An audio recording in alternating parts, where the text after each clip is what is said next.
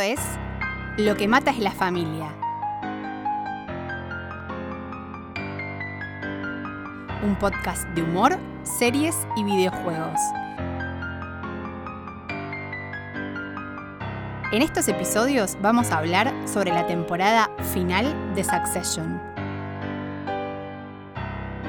Pensado, producido, guionado y editado por el Malaguero y Mariana Levy. Bienvenidos a Lo que mata es la familia. Soy Mariana Levy Soy Carlos, el malaguero en redes sociales. y vamos a hablar del episodio 4 de eh, la temporada 4 de Succession, llamado The Honeymoon States, los estados de luna de miel. Luna de miel, sí. eh, que en la serie se refiere, es una línea que dice eh, Willa. Willa, ¿no? O- Sí. Pero le dice como refiriéndose a algo que evidentemente Connor le dijo, Claro, pero también tiene otros significados. sí. Eh, ¿Vos cómo lo interpretás? Los estados de luna de miel. Como los estados de cada uno de los personajes. eh, ¿Por qué, ¿Y por qué este sería el periodo de honeymoon, el periodo de luna de miel? ¿Es irónico o es real para vos? no, para mí es Como- como irónico de parte de los guionistas ponerlo así. título. Claro, como luna de miel, porque se acaba de morir Logan, ¿por qué esto sería la luna de miel? Teóricamente es un momento duro. Por eso, teóricamente, lo que estamos viendo es, bueno, ver cómo reacciona y me parece que tenemos como un- el abanico completo, digo, desde, desde Kendall, que lo vemos arrancando así todo destrozado, a, a un Roman que arranca como, ah, ya, ya se me pasó, yo sé que me va a pegar, pero ya... Hablando de Kendall destrozado, vos cuando él, él habla de que tiene un, un, un grief guy, un chabón de duelo, Sí. eh, ¿vos lo entendiste literal o crees que es un código para un dealer o algo? No, lo- yo lo entendí literal. No le, no le di mucha bola igual, me dije cosa de ricos. Cosas de ricos, claro, pero porque hay gente que cree que es como un código de algo. de- de- No sé, hay, hay mucha hiperinterpretación. No, También está bien, está bien. leía un tweet hace un rato, eh, porque ahora me- vieron que en Twitter de repente te aparece gente que no seguís por temas, Sí. no sé, ya el algoritmo no lo entiendo. Elon Musk eh, nos está arruinando la, la experiencia tuitera aún más.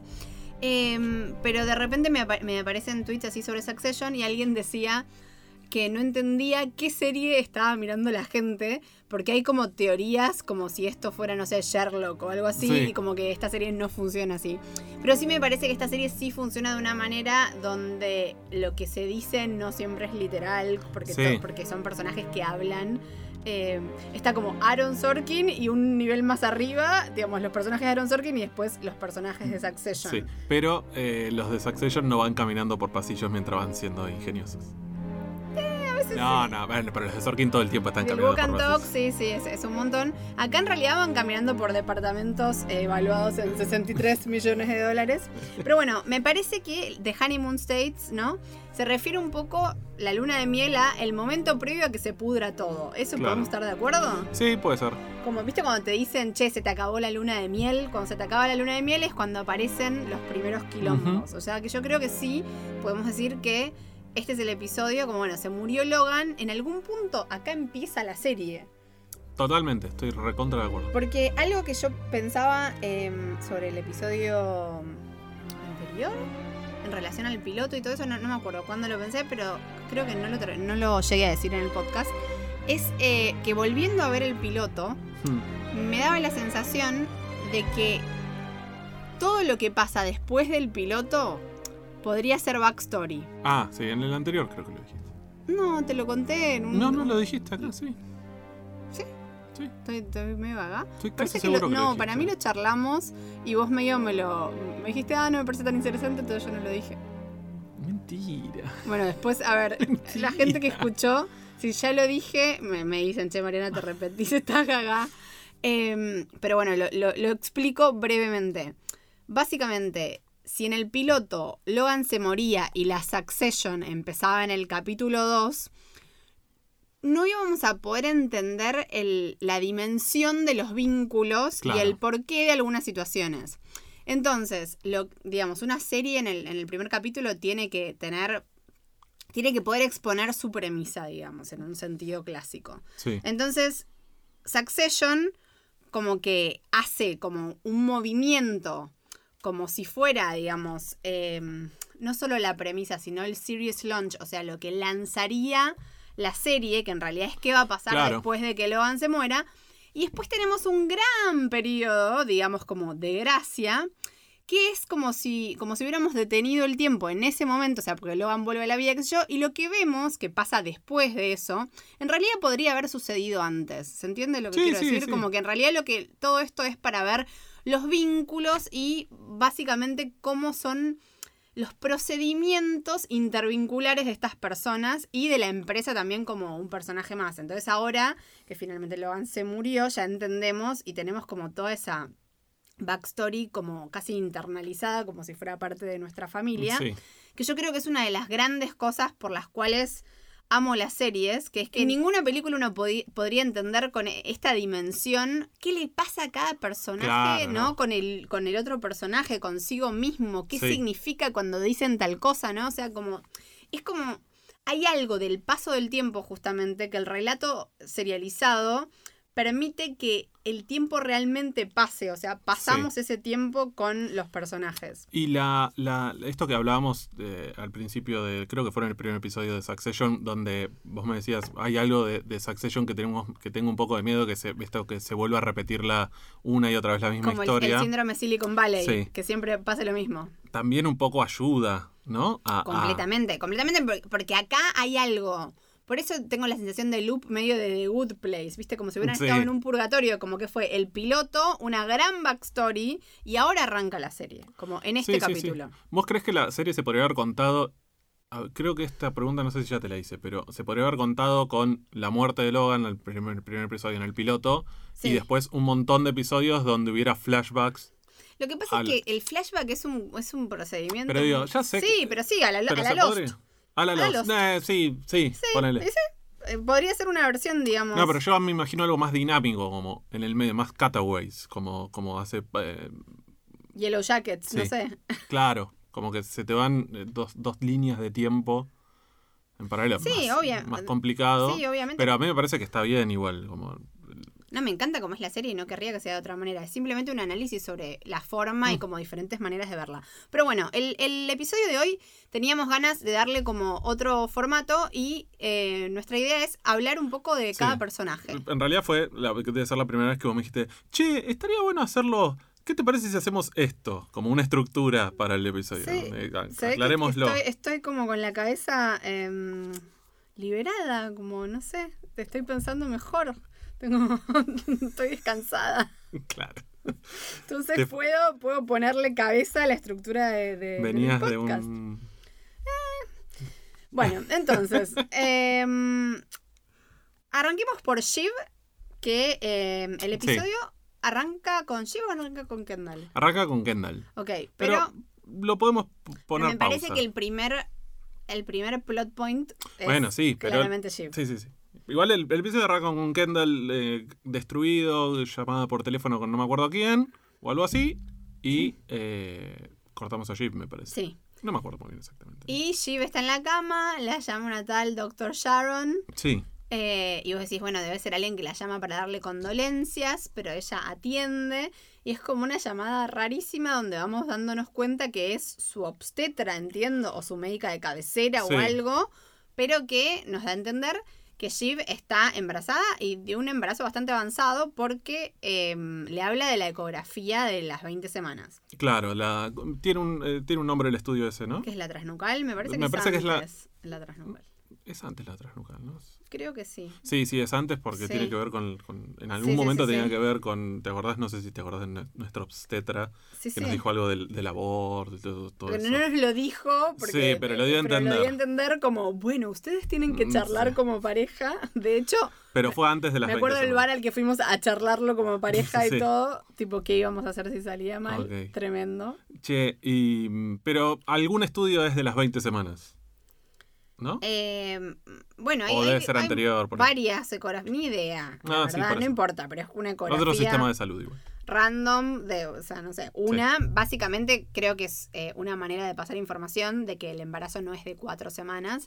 También esto tiene Claro. que ver con que probablemente sea de Tom y ¿por qué digo que probablemente sea de Tom? En mi elucubración no es... eh, digamos, eh, arqueológica de que estuve viendo el timeline de la serie no sé qué, sino dramatúrgica. O sea, yo creo que es de Tom porque lo que más conviene Sí. para el conflicto es que sea de Tom. O sea, que Sí. sea de un random con el que Chip se acostó off camera.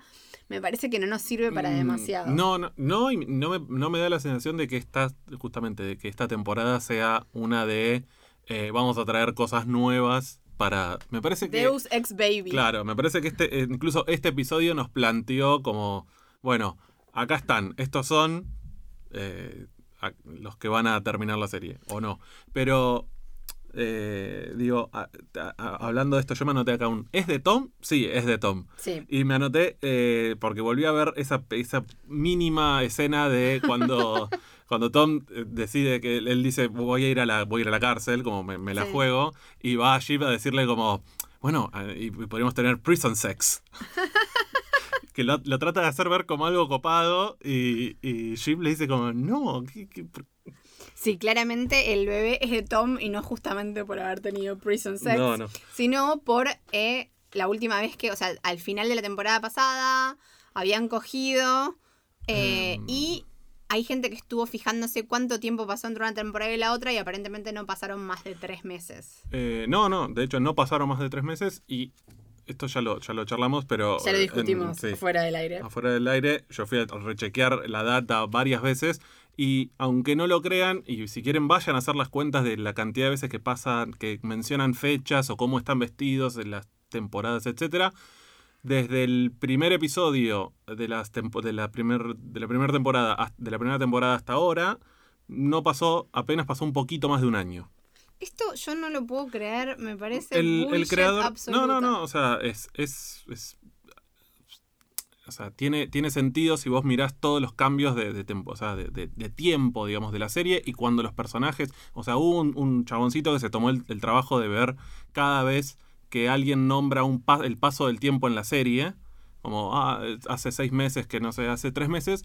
Y eh, está, digamos, controlado. Al mismo tiempo, el. el ¿Cómo se llama? Jesse Armstrong. Jesse Armstrong, Jesse Armstrong dijo eh, que bueno, que a él no le preocupaba mucho que algunos detalles se fueran así medio por las ramas, pero eh, la línea de tiempo contada de- a partir de pasó un año desde el primer cumpleaños que vimos de, Logan Roy hasta el último que fue el, el- primer episodio de esta temporada, es consistente, digamos, es consistente que la, primer- la primera temporada es mucho más larga en el, en el tiempo, digamos, dura desde más o menos septiembre hasta eh, más o menos eh, marzo, mayo del año siguiente. Y la segunda temporada es muchísimo más corta, que son, no sé si son más de, de dos eh, o un mes. Es, es un tiempo muy cortito. Y la tercera temporada, que es la, que, la, la- la anterior, se expande más o menos, puede ser desde mayo hasta. Puede ser hasta agosto incluso, pero no, tan, no Pero mucho en el más. medio pasaron un montón de cosas. No- Jim y Tom se casaron. O sea, como Sí. que todo eso se planeó, se casó la madre de Ya ella. se estaban planeando la, de la madre, el casamiento de la madre, ella no sabíamos nada hasta que de repente nos enteramos. O sea, no, no. Si lo querés repasar, vayan a buscar la nota, googleen línea de tiempo de Succession, cuánto tiempo pasó desde el primer día, y vayan a buscarlo, no sé. Mm, A mí me eso- resulta.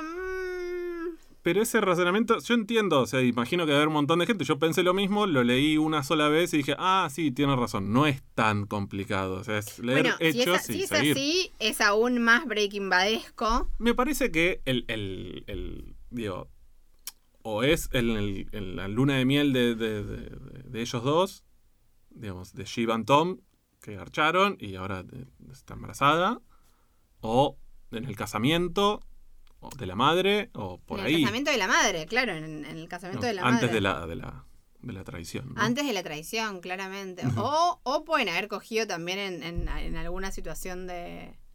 Prison sex. De prison sex, no, post-break. O sea, como que evidentemente ellos, o sea, está aludido que tuvieron alguna charla cuando hacen este arreglo de que están como medio separades, pero viendo a ver qué onda. Y capaz Sí. ahí cogieron, sabiendo cómo son, eh, pueden haber cogido. Pero bueno, volviendo a que Allí. Shiva está embarazada y que este episodio es un episodio, eh, a mí particularmente me gustó aún más que el episodio anterior, porque siento que, más allá de que el episodio anterior estuvo buenísimo por todo lo que ya dijimos en el episodio anterior, creo que este juega a los a las fortalezas de la serie. O sea, creo que Succession es eh, lo más Succession que puede ser justamente cuando juega al, al, al, drama barra sátira política, ¿no? O sea, cuando hay intrigas palaciegas, alianzas, cuando hay un, un hecho pequeño que se tiene que resolver y estás viendo cómo cada personaje va llevando como eh, fichitas, ¿no? Para su, para Sí. su bolsillito.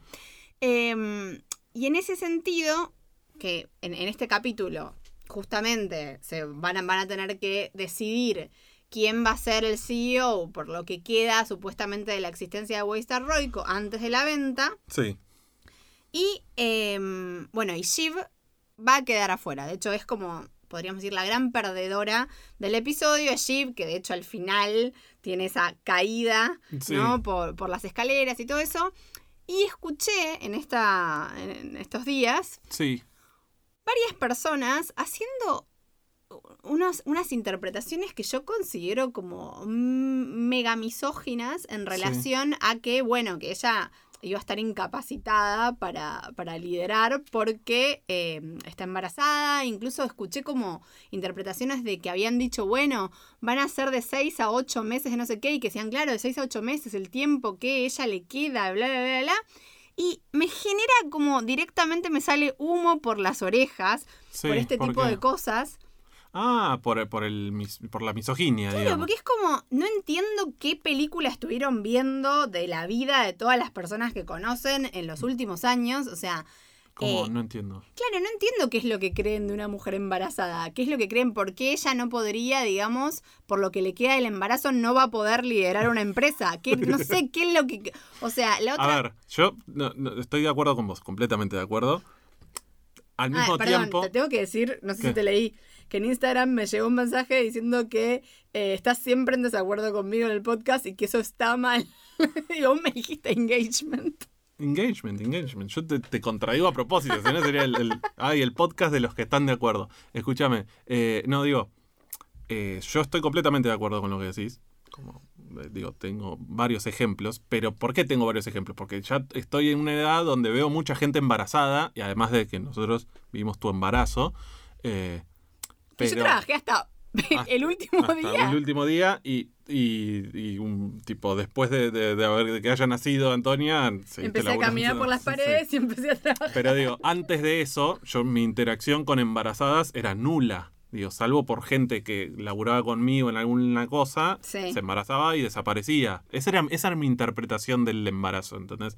entonces puede ser que haya digo, bien, mucha gente que lo, que lo lea desde la, la lógica de ah embarazo licencia desaparece Pero si es un varón cis Sí, que, que está hablando de conductas humanas y aparte estás hablando de Succession, o sea, de gente de muchísima, muchísima, muchísima, muchísima guita, no, pu- no puede ser que de repente todo tu criterio con el que hablas de otros temas se suspenda cuando aparece un útero. O No, sea, no es me, se no, o me sea, parece se- realmente Hay una cosa, tremendo. para mí es, un- es, es completamente cultural que como que la, la- la maternidad es un tema que ah, le gana a todo. Es cierto también que para mí, digamos, desde- básicamente desde que, desde que vos quedaste embarazada y eh, transitamos tu embarazo, como también rodeado de otras embarazadas, yendo a autonía y estiramiento y clases de OM y de cosas, donde mi primer, mi lección número uno, donde, donde la que yo me, en grabé, sacando el suéter porque Sí. me pone mal. donde yo me grabé a fuego es a la, a embarazada no se le discute, salvo que corra riesgo la vida de la- del baby y del bebé, eh, no se le discute, déjala, que transite su embarazo. Entonces, digo, ah, si Chip Roy quisiera eh, manejar su empresa, hacer lo que se le cante, lo va a poder hacer, digo, no importa si tiene un, bebé o no. Eh, también me parece que estamos, o sea, lo que vimos hasta ahora es una Chip Roy tratando de entender qué es lo que le pasa con su embarazo. Sí, pero, pero me parece que la interpretación de que ella cree que ella no va a poder porque va a tener que desaparecer por su maternidad es... Bueno, De vuelta, Eh, es una interpretación válida. Es válida, digo, si ella decide hacer eso, porque dice yo me quiero enfocar en mi bebé y quiero desaparecer, es, como vos decís, es misógina, pero es válida, digo, si obviamente si le dice un chabón un, Carlos, digamos, y te dice, eh, no, pero era con la panza, con el bombo, ¿eh? ¿Qué la primera ministra de, de Nueva Zelanda, o sea, fue madre, no sé si más de una vez. Renunció. Está bien, pero no por eso. Bueno, ¿qué? Un poco sí. Eh, ¿Tenés data o simplemente No, estás- renunció el mes pasado. Pero data anterior. de que renunció por su maternidad. No, porque estaba muy eh, estresada. La pasaba muy mal. Fue puerperio. No, mentira, te estoy jodiendo. Escúchame. eh, Eh, pero digo, como que, en principio, y esto o sea, vos decir- te, te enojó mucho. Me enojó muchísimo. Estoy Y de acuerdo, además, estoy de acuerdo. Me parece que todo lo que la serie nos está diciendo justamente sobre el modelo de madre que tuvo Shiv y sobre la vida que lleva esta gente, es que Shiv, digamos, va a tener un ejército de niñeras. O sea, no es que va a ser una madre que realmente, digamos, hasta va a esperar, estar esperando que Tom vuelva del trabajo para hat, hat, hat, darle el bebé. O sea, Shiv va a tener un montón de ayuda y tal vez lo vea el bebé en algún momento del día. Sí, digo, al mismo tiempo, de- eh, también es, creo que es una decisión del- de, los, de los creadores de la serie y demás. No vimos a ningún hijo de nadie más nunca jamás. Bueno, claro, porque digamos, es, hay algo como, me acuerdo cuando, cuando Antonia era bebé y no dormíamos, qué sé yo, que una amiga me contó que una amiga de ella, hija de Millo, eh, tenía una, entre comillas, enfermera para dormir a la noche. Yo le digo, ¿cómo una enfermera para dormir a la noche? ¿Qué tiene problemas ella para dormir? ¿Tiene apnea? ¿Qué? No, no, no. Una enfermera que se va con la bebé, tipo, Ah, para eh, que los, 10 los horas se para que la madre y el padre duerman plácidamente. O sea, eso es la vida de gente rica Sí, sí, sí. digamos, no la vida de alguien que no puede ser CEO. Por eso digo, me parece que está eh, todo ese análisis, si bien es válido porque, bueno, es un análisis más, está completamente atravesado por eh, donde vivimos ahora, digamos, en la cultura que vivimos, lo que se aprendió de lo que se aprendió de chico y es así. Bueno, saliendo del embarazo Pero saliendo, sí. y, siguiendo con lo que le pasa a Shiv, eh, ¿cómo interpretás todo esto? O sea, que la dejan afuera y sobre, sobre todo porque hay como un, eh, así como tachado o subrayado que Sí. después vamos a discutir, hay un resaltado de que Shiv pierde, ¿no? Porque esa Sí, escena sí. donde se cae y todo esto, no solo pierde, sino que es humillada públicamente.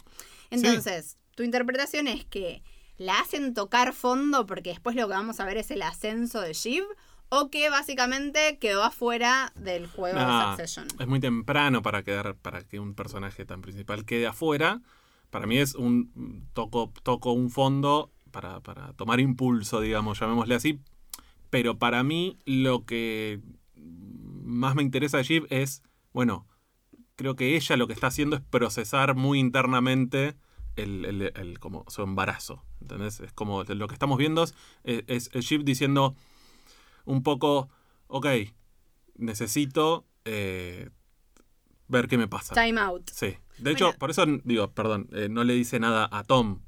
Digo, si es el padre o no, digo, no, no, no le dice, no le, estamos en semana 20, digamos. Y también en ese sentido me parece que nos estamos olvidando a veces como espectadores que más allá del tiempo que haya pasado del piloto, que no sabemos, que no es está un chequeado. poquito más de un año, sí. No está chequeado. El terraplanista del, No está del chequeado. timeline. No sabemos. Lo que sí sabemos, esto sí está chequeado, es que este, esta temporada, cada episodio es un día. Entonces, Claro. digamos, hay algo donde los personajes están procesando casi en real time. O sea, no es que tuvimos una elipsis donde ella tuvo un par de días, no sé, para tomarse un tecito de tilo o lo que sea. O sea, todo esto le está pasando a o vivo. Sí. Entonces se le murió el padre, no sé qué, el embarazo. Porque también hay algo en esa llamada con la obstetra que da la sensación, por, por cómo ella actúa, eh, que ella tuviera sentimientos encontrados en el sentido de. ¿Viste cuando em, te dan una- un examen Sí. y está todo bien y vos decís, ah, y te- por un lado te pones contento, pero por otro lado decís, ah, pero está todo bien, todavía no sé lo que tengo, ¿no? Y ella como que le dicen, está todo bien, y en algún punto, si estuviera mal y entonces ella fuera a abortar, sería más sencillo su, su, su decisión, ¿se entiende? Sí. Como que ella, evidentemente ahora lo va a tener y todo, pero esto le trae, le trae, le revuelve un montón de cosas. De hecho, Shiv en la serie siempre como que dijo que ella no quería ser madre, tiene una relación Claro. súper conflictiva con su madre. Y yo leyendo para atrás, más allá de la gente que dijo, ay, yo sabía porque ella no tomaba alcohol, no sé qué, bla, bla, bla, bla, Hmm. leyendo para atrás, eh, me parece, entiendo el, el desgarrador daddy del episodio anterior.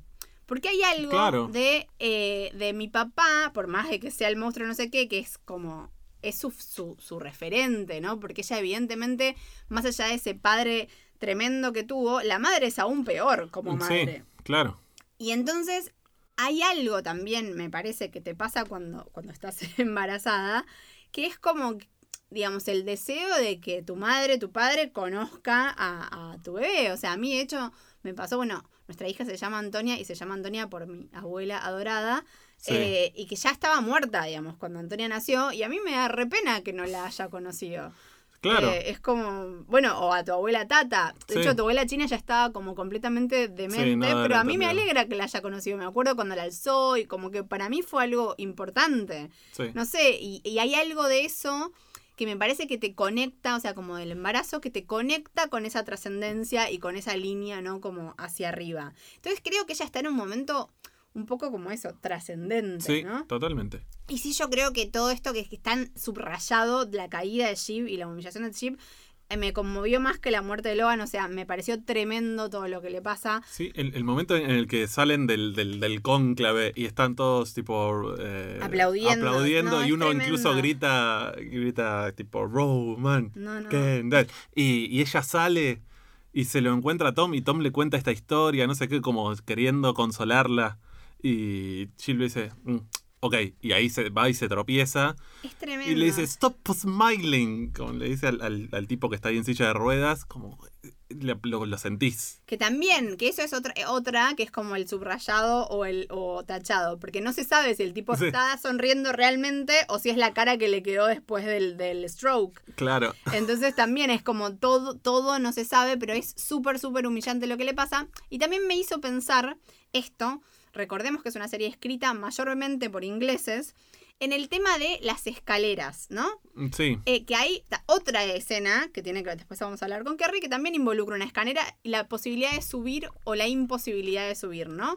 Y los ingleses tienen todo un género, o sea, un género de, de- de películas eh, que, es, que es upstairs, downstairs, o sea, los de arriba y los de Los de abajo, por la aristocracia, ¿no? Como Claro. Downton Abbey sería como un Eh, ejemplo muy claro. claro, que es como bueno, los de arriba, los que viven, ¿no? Como, y los que sirven a los de arriba, que son los de abajo.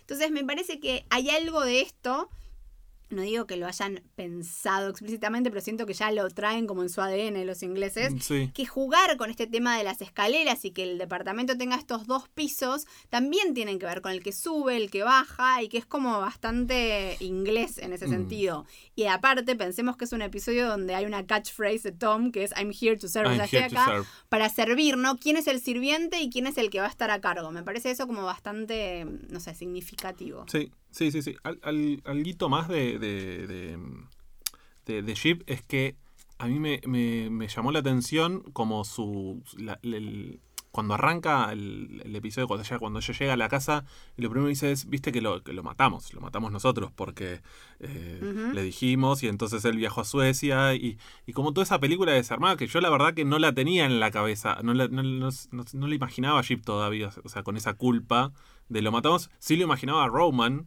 que, bueno, le mandó un mensaje y, y al rato está el padre... Sí, y, y que ahora Roman está como joya y esta está sufriendo, diciendo, la, pegándose latigazos. Bueno, ahí sí eh, creo que también las hormonas puede ser que la, la- la hagan. o sea, creo que las hormonas y la culpa son un bad combo, muy un bad combo.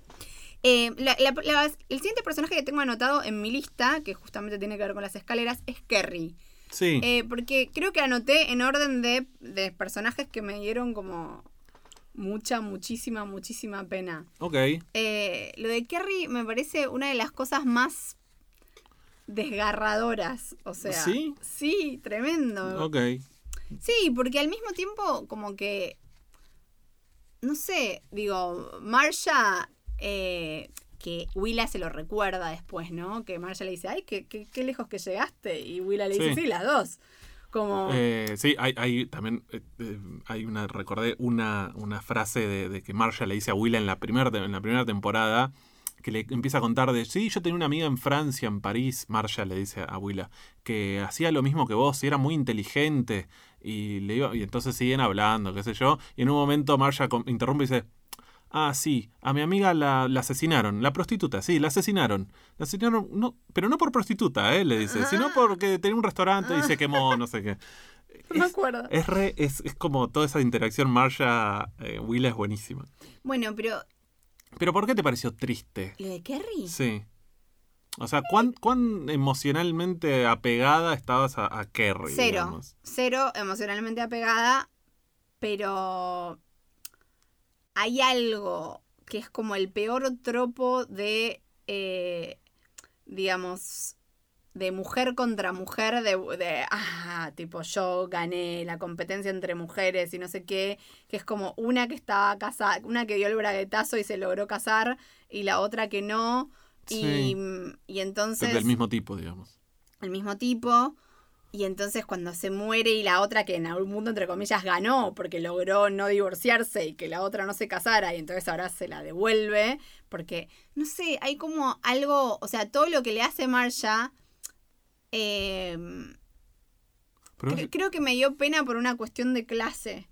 O sea, porque Marsha, más allá de, de su pasado, hoy en día es una mina que está regateando si 60 millones de dólares o 70 millones de dólares.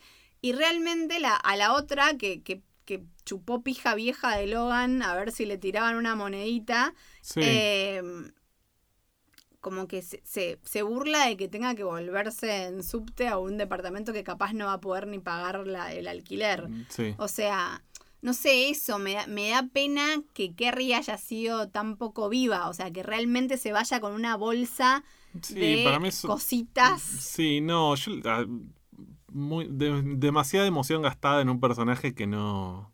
Ay, no, a mí, me partió, no partió. nunca me atravesó Doña Kerry No, y a mí no creo tampoco, que... simplemente me parece como que Marcia está siendo pero- despiadada y la odio. Pero es, para mí es un personaje no- ni siquiera secundario, es como ya terciario un- una Kerry. Entonces, Pero que no te dejen subir a buscar tus cosas, o sea, es, es todo terrible. Eh, sí, qué sé yo, no sé. También te dijeron no vayas y fuiste igual y sabías que se te venía eso, qué sé yo. A mí de esa escena lo que menos me convenció fue eh, Roman siendo humano y diciendo, ay, yo te ayudo, pero como que él no sabía muy bien qué es lo que tenía que hacer, porque claramente está como descubriendo lo que es un poco ser persona, y no lo termino de, de- de comprar a ese, ese eh, Roman con conciencia social. Eh, entonces, me, me pa- me pareció que como que lo ubicaron ahí para mostrarnos algo de él que probablemente tenga que ver con lo que se viene, pero Algo interesante No que sé, no sé. decía Seppingwall en No su nota compro. es que le llamó la atención que en esa escena Greg se está riendo de Kerry y que en el piloto Greg llega casi como un point of view character, o sea, casi como Peggy en el primer capítulo de Mad Men, Sí. ¿no? Como que entramos a este mundo con los ojos de Greg, como a ver la- esta riqueza así obscena sí. casi como al, al mismo tiempo que Greg, y que ahora Greg ya estaba como atravesado por, por la maldad de sí. Y otra cosa interesante que escuché en un podcast que no lo puse en... ah, en Twitter hice un hilo de podcast recomendados. Este no lo puse, pero alguien lo comentó y me hizo acordar que existía y lo empecé a escuchar. Algo que decían es que eh, los, los The Kids se están comportando en algunas cosas como si aún el padre los mirara desde el- de- los estuviera mirando. Ah, sí. Y que Roman, en este gesto de ayudar a Kerry, ¿no? Como que todavía tienen como la mirada del padre en la espalda, como si, si Logan pudiera enterarse, ¿no? Sí. Como cuando Tom no la echa él a Kerry, ¿no? Bueno, la ayuda. Igual, más allá de que eso es lo que dicen en The Watch, mi sensación es que Roman. mm, eh, están construyendo un Roman que tiene sentimientos, ¿no? Claro. No es solo ese momento. Después él No, por dice, eso, che, no, no, no arruinemos a la, la memoria de papá, ¿no? Bueno, todo eso. Y Digo, ya esta temporada viene con un Roman más. por eso, más, más humano. Siguiendo en la lista, Marsha, ¿qué te parece el- la, la línea, el, el retorno de Marsha que se había ido a, a comprar a Milán eh, me, indefinidamente? sí, me pareció que estaba, o sea, como bien ubicado para un retorno que es, ok, te pongo en la puerta, vos sos la, la, la- como la Gatekeeper. guardiana, claro, vos sos la gatekeeper de todo esto y a la primera oportunidad vendés la casa, Sí. eh, te cargas a, a tu, eh, entre miles de comillas, enemiga, que ya no lo Enemiga es. de la última temporada, Claro. digamos. Y eh, como que nos demuestra por qué un, un Logan Roy se, se quedaba, no- nunca se pudo divorciar o nunca se quiso divorciar de Marsha, más allá de lo que ella diga de hablábamos todos los días, cosa que yo no creo. Ah, ¿crees que es cierto que es no, bullshit? yo creo que es bullshit total. y- Pero ella llegó muy rápido, o sea, ¿cómo se cómo llegó tan rápido? ¿Cómo se enteró tan Bueno, rápido? es, es más, she's a killer. Ok. Claramente es una killer. Es una... Y, y hay algo, porque cuando Kerry dice que él dijo que iba a dejar algo, no sé qué, hay algo bastante oscuro con respecto a cómo se maneja, si había un testamento, o sea, como que, que todo se esté decidiendo por un papelito de mierda en una, en una caja fuerte. ¿Vos crees, porque hay mucha gente que dijo, bueno, Marcia llegó antes al departamento, que Logan puede haber dejado algo, que dijera algo sobre Kerry y que Marcia lo No. tiró? ¿O crees que Logan simplemente le chupaba un huevo a Kerry? Ah, y- Logan le chupaba un huevo a Kerry. O sea, salvo en momentos de delirio, me parece que, que- que no, no. no lo Pero veo. no, se ponía las medias de compresión. Eh... Ay, dicen que murió de una embolia pulmonar. ¿Qué onda eso? O sea, mu- mu- ¿Murió por demasiado vuelo en avión? O sea, No, es, es que te, o sea, la presión del aire. se murió por estar en el avión. Claro, claro, es, es algo que te, que te suele pasar y que, Que te tenés suele... que. No, Hanse, ¿cómo te suele pasar? Digo, que suele pasar, que, que se te, no sé, viajás en avión y sentís que, por ejemplo, se te duermen las piernas Sí. o, o se te hinchan los pies. Siempre, sí. Bueno, eso es, Tengo que usar medias de compresión. y cuando sea más grande probablemente. Pero ahora me, me diste miedo, no quiero viajar más. Yo no en quiero, avión. yo la, la- la última vez que viajamos en avión, eh, eh, que viajamos como, no sé, un montón de tiempo, eh, en un momento dije, me voy a poner a caminar porque me, me va a pasar algo que es esto que estamos viendo ahora. No, no quiero. Es un bajón. Eh, pero bueno, nada. De, de Marsha, digamos, yo, yo me quedé con eso, como, como ella ahí en la puerta diciendo quién entra, quién, quién, quién sale. ¿Crees que Marcia igual va a hacer esto que decíamos que ahora va, va, va a estar en la, en la board y ella va a tener un voto y va a jugar algún papel en los próximos episodios? Eh, algo va a ser, digamos, para mí algún papel va a jugar, eh, porque, ya te digo, para mí este episodio es una presentación de todos los personajes que están en disputa de algún tipo de poder. De algunos ya conocemos cuáles son sus objetivos, de algunos no. Y Marcia quiere 63 millones. Clara- claramente. Marcia quiere cash, cashing, digamos. Sí, cash out. clara- claramente valía menos el departamento, ¿no? O sea, Sí. Connor pagó cualquier cosa. Sí, sí, sí, sí, sí, sí. Eh, Willa. Willa, no, de, de Willa Willa y Connor. No tengo nada, a pero- Willa y a Connor. lo, lo podemos poner a Connor como. como. Yo tengo una teoría que es eh, prácticamente eh, un deseo. Ok. Pero tiene que, tienen que pasar un par de cosas. Pero. Para mí hay una, un, un hilo que va a unir el- el- la última escena donde vimos a Kendall diciendo vamos a tirarle a tierra a Logan. Y eh, esto de... eh, una de esas cosas va a ser... Va a saltar lo de eh, la mamá de Connor. Como diciendo, Logan hizo esto Sí. y a Connor no le va a gustar. Y otro hilo, otro, otro hilo con, o sea, que, que- que- que va, a, va a pasar por ahí es el tema de la elección. Y eh, es justamente Connor el estar como peleado con, con Kendall. Y que, no sé si te acordás, pero viste que había un, un tipo hablando ahí en, en- como un candidato a Sí. presidente que estaba hablando, que es este tipo Trump, pero ultraderechoso, Sí. que estaba en Era favor paleo, conservative, ¿cómo son esos? Esos sí. Que eh, la que, que Logan les- les- le había dado como el apoyo y que ATN Sí. iba a aparecer y qué sé yo. Bueno, que ahora con Kendall haciendo, como tomando las riendas del coso, va a haber un conflicto ahí que al que se va a sumar Sheep también, por, justamente porque la vimos estar completamente en- enojada con esta situación de que el chabón este estuviera hablando ahí, co- cosa que ya vimos en la, en- no sé si fue en la segunda o en la, en la tercera temporada, tercera temporada. Bueno, Shiv en la primera temporada era asesora política Bueno, y ahí va mi, demócrata. mi teoría, que es. eh, no sé si, si era, no sé si era demócrata, era como asesora No, política, estaba haciendo Pero no campaña. es- pero definitivamente no republicana. Bueno, para mí va a, a- se va a, a decirle a Connor, vamos a cagarle los dos, tres puntos que necesita este tipo para ganar. Y Shiv, asesora de campaña de, de Connor, o tirando un par de puntas, y eh, Connor robándole puntitos al candidato republicano. Y... eh, Porque Connor, vos decís que se está... Ah, pero yo no entendí nada. Porque como no, enten- no entendía la línea de tiempo, o sea, Pero es una teoría completamente agarrada de los Connor pelos. no es que estaba jugando una interna republicana, o sea, Connor está, can- está running, o sea, Por los tiempos que maneja la serie en este momento, eh, no, no hay, me parece que no hay tiempo para una interna. No, no, claro, no, porque el, Porque el- ya es la 10 di- elección. Claro, cuando empezó esta temporada dijeron en 10 días es la elección, con Claro. lo cual Connor es candidato, Es candidato. a presidente ahora. Sí.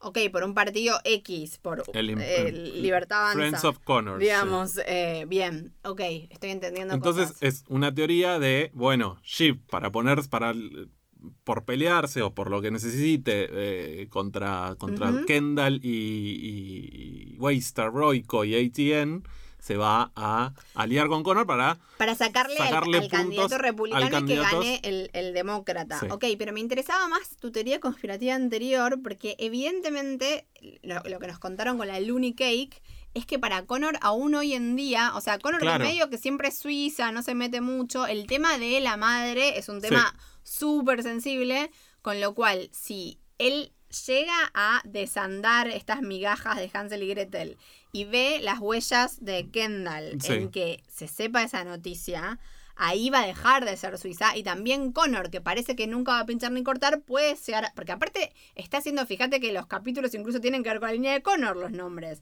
Eh, Connor's Sí. Wedding, Honeymoon States, ¿no? Como. Tal vez Connor, que uno medio, medio que nunca lo vio venir, ¿no? Como el, el verdadero underdog, aún más que Tom, Sí, como que parece que nunca lo quiso, no sé qué, que nunca, que nunca quiso como el, el poder, tal vez juega un papel crucial en, en los capítulos por Eh, venir. sí, sí, o por lo menos de, no sé, hasta yo me imagino a, a Connor cagándolo a palos a Kendall, ¿entendés? O pegándole, por lo menos. Eh, Me encantaría. Sí, sí, sí. Al mismo tiempo es un tipo que dice negocia un departamento de entre 60 y 70 millones y cierra el primer número que se le ocurrió y está Sí, todo ah, bien. Pero es que si tenés la plata, ¿cuál es tu problema? ¿Cuál es el problema? Gastala. Eh, bueno, otra cosa importante es que entende- ya se sabe, porque lo dijeron en 80.000 entrevistas, que cada episodio va a ser un día, con lo cual el season finale va a ser el día de las elecciones. Sí, ¿no? que es como tremendo season finale y me parece que esto también como de la caída de Shiv, el resurgimiento de Shiv, me parece que vuelve la Shiv metida en la política, o sea, eso definitivamente lo vemos venir, O- que hay algo de eso sucediendo. Sí, sí, y algo que dicen en, en la- en el cónclave de ellos tres nada más, de los hermanitos, eh, cuando dicen, mira, en realidad vos no tenés ninguna experiencia manejando empresas, con lo cual mm, me parece que el- en, en la óptica, digamos, en optics, como le dicen ellos, eh, no está bueno que vos fueras la, la, la, ca- la cara de visible de esto, de quién va a manejar la, la transición. Con lo cual, eh, más allá del embarazo y todo, medio que le están diciendo, dedicate a lo tuyo, cobra y, y, y Sí, nos vimos. igual me parece un, Pero es la estrategia de me Kendall. parece un argumento chotísimo. Porque yo le podría contraargumentar, che, Kendall, vos sos el que estuvo tratando de cerrar esta compañía por Bueno, se lo malpractice. dice. O sea, como. Se lo dice. No sé, me, me parece que son todos unos nepo babies y que ninguno está más capacitado y son todos unos tarados. No me parece que uno es más capacitado que el otro. O sea, básicamente lo que no le están queriendo decir es nosotros tenemos pene y vos no. Y para esta sociedad eh, es mejor que sea uno de nosotros porque damos la sensación, por más de que seamos unos tarados absolutos, de mayor solidez por portación de Pero pito. sí, porque no ponele, ponele, ponele, ponele que fuera eso. Te, te concedo el espacio cedido por Bueno, la Dirección Nacional Electoral de, de- De hecho, en, en este episodio, o sea, la- es un, un, eh, cagan desde arriba, o sea, como un montón de, pasaron un montón de palomas y cagaron a todas las mujeres, o sea, Jerry, que, que justamente los, los, eh, los llevó afuera de la tormenta sin que se mojen, no sé qué, bla, bla, bla, todo Sí. eso, y también, digamos, queda completamente desdibujada. Porque aparecen estos, o sea, por estos dos, por un papel de mierda que no se sabe si está tachado o subrayado, o sea, que no tiene ningún valor legal. Eh, sí, digo, es- está claro, o sea, en la temporada, al final, creo que es el final de temporada 2, el- cuando suena eh, Rape Me es la canción cuando está hablando Shiv y empieza a sonar la canción que Kendall le pone la canción de fondo, que es, bueno, va a asumir Sherry y está Sher, eh, sí, está Ge- Gary o Jerry. ¿Cómo se- Jerry. Jerry. Jerry, está Shiv y hay otra chica, otra mujer más que no me acuerdo quién era, o si estaba ahí medio de relleno. Y es como, ah, ahora las mujeres, ¿te acordás? Está toda esa línea de las violaciones en los barcos y qué sé yo.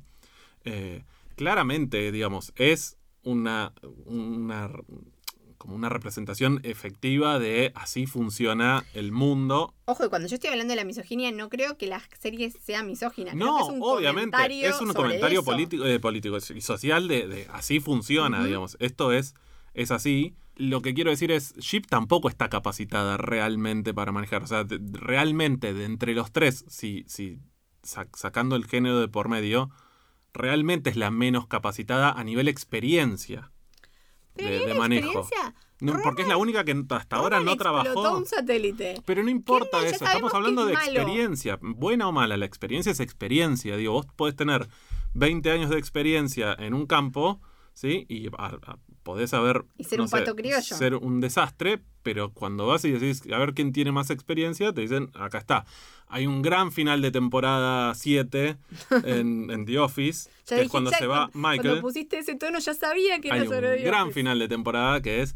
eh, creo que ya lo hablamos, pero es Probablemente. eh, el- el- ¿El del parque de diversiones? no, no, que, que necesitan un, un nuevo manager, digamos, porque Sí. los que trajeron para reemplazar a Michael Scott no sirvieron ninguno. Y el, el Creed, que es Creed Bratton, que es el que se llama el, así el personaje y el actor también, que es como el viejito loco, lo ponen de, de manager, de, Sí. de- de- de gerente, y son los mejores tres minutos de The Office de, de esa temporada, que es espectacular, mejor dicho, de la temporada 8, que es cuando arranca eh, la nueva temporada sin Michael Scott.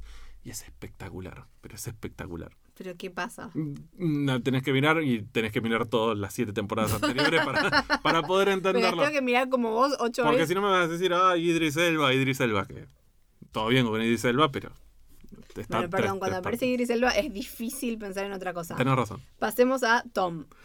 Tom. Tom, I'm here to serve Tom. Que Sí. me muero.